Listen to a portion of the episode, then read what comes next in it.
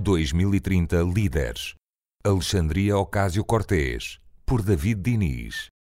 Os amigos chamam-lhe Alex.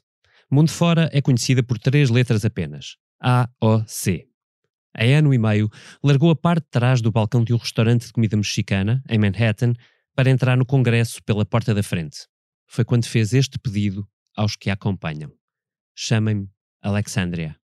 Alexandria Ocasio-Cortez é a mulher do momento nos Estados Unidos. Tem apenas 30 anos e nasceu numa família nada abastada do Bronx.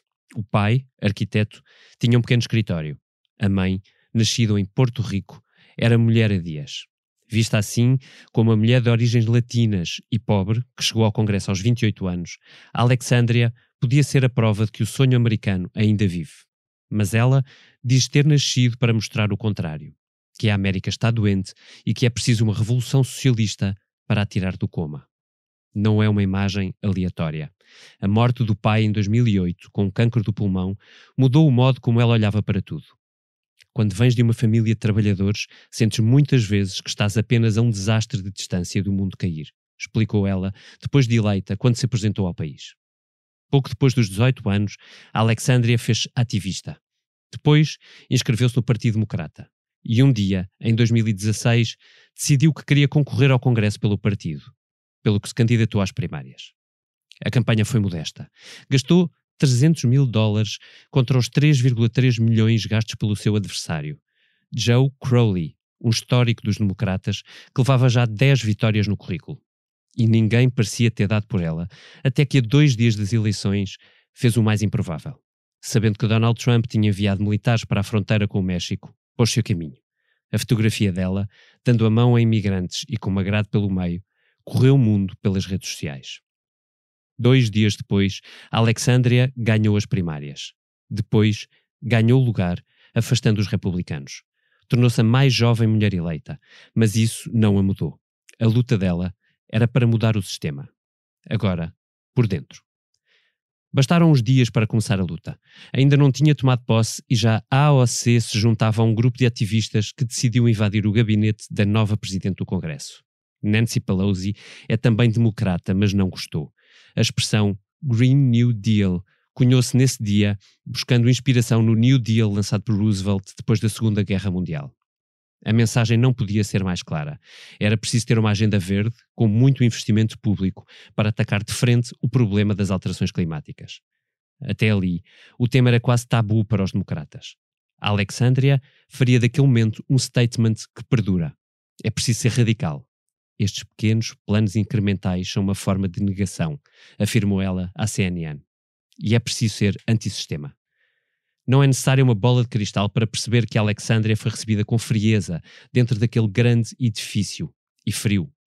O seu método, a sua agenda e o desprendimento de quem foi eleita sem os apoios financeiros dos lobbyistas que habitam Washington mostravam que ela não tinha sido eleita para jogar segundo as regras do jogo, só para as mudar. Eis a pergunta que ela fazia, faz e repetiu esta semana numa entrevista à New York Magazine. Why compromise? Por que um compromisso? um meio termo. A OAC acredita que os eleitores estão fartos de pragmatismo e da procura de consensos. E do medo. E depois, se só tivermos um mandato no Congresso, podemos marcar uma mudança de 10 anos num só mandato se não tivermos medo, explicou ao jornal britânico The Guardian. Alexandria tem a agenda bem definida. Combate às alterações climáticas, apoio à saúde grátis para todos, um salário mínimo e direitos no trabalho, propinas zero no ensino superior, uma taxa sobre a riqueza, energia renovável a 100%. Estes são os tópicos que prendeu no topo do seu feed no Twitter com uma palavra em jeito de pergunta. Radical?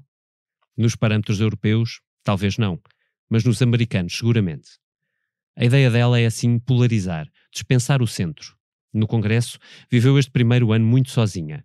Não sendo parte do sistema, tendo posições claras e inamovíveis sobre os temas, ninguém a procura para negociar nada. A influência dela é por isso curta internamente, mas tornou-se explosiva fora dos muros do Congresso. Em poucos meses, a conta no Twitter da jovem democrata, progressista, como ela se apresenta, tornou-se a quarta mais comentada dos Estados Unidos. O número de seguidores subiu em flecha. Se Donald Trump tem 7 milhões, ela passou os 6. Como qualquer millennial de Nova York, Alexandria Ocasio-Cortez sabe usar as redes sociais em seu proveito e sabe, sobretudo, como fazer intervenções políticas de forma a tornarem-se virais, entrando pela televisão adentro. Preparada, sobretudo estudiosa, fez das audições a Mark Zuckerberg, fundador do Facebook por causa dos anúncios políticos que abriram caminho a Trump, e a uma grande farmacêutica, momentos que correram o mundo. Neste último caso, estava em causa uma questão sensível: o financiamento das grandes empresas e os lobbies políticos eleitos. Vamos jogar um jogo. Eu serei amada fita, começou Alexandria. No final desse jogo de perguntas e respostas, ficaria claro que o sistema político estava absolutamente permeável aos maus da fita, sem limites ao financiamento de cada deputado e sem escrutínio aos representantes, incluindo o presidente. Awesome! Maravilhoso! Exclamou ela a terminar, com muita ironia. Nos encontros públicos na cidade, a AOC encontra filas de americanos a levarem-lhe prendas, a pedirem um autógrafo ou uma selfie. Tornou-se uma marca. Além das biografias, já há livros para crianças a falar sobre ela. No Natal, havia lojas de roupa a colocá-la estampada em camisolas que se venderam aos milhares. Há mais. Desde que foi eleita, a Alexandria começou a receber post-its no Congresso mas já teve de os mudar de sítio. A parede estava cheia com essas dedicatórias. Não admira, faça isto tudo, que muitos a coloquem no polo oposto ao de Donald Trump e que o presidente tenha visto nela um alvo. Classificou-a como comunista e um pesadelo para a América. Pior, chegou a sugerir que fosse de volta para o seu país, com duas outras congressistas democratas, uma negra e outra palestiniana, também elas com ascendência fora dos Estados Unidos. Steve Bannon, o ideólogo, não a desvalorizou. Ela é a estrela rock número um da política dos Estados Unidos. Agora é tão poderosa como Nancy Pelosi, disse ele. A polarização nos Estados Unidos favorece-a. Segundo as sondagens da Gallup, jovens de 18 aos 24 anos são mais favoráveis ao socialismo do que ao capitalismo. 80% querem um plano de ataque às alterações climáticas. E os pós-millennials são maioritariamente não negros em 13 dos 50 estados americanos. Latina, liberal, autêntica, fluente nas redes sociais e na cultura popular, a AOC tornou-se símbolo de um partido democrata rejuvenescido, mas diverso e progressivamente mais cansado do capitalismo. Mas divide. Até o partido, com quem já teve problemas sérios e com o qual assume enormes divergências.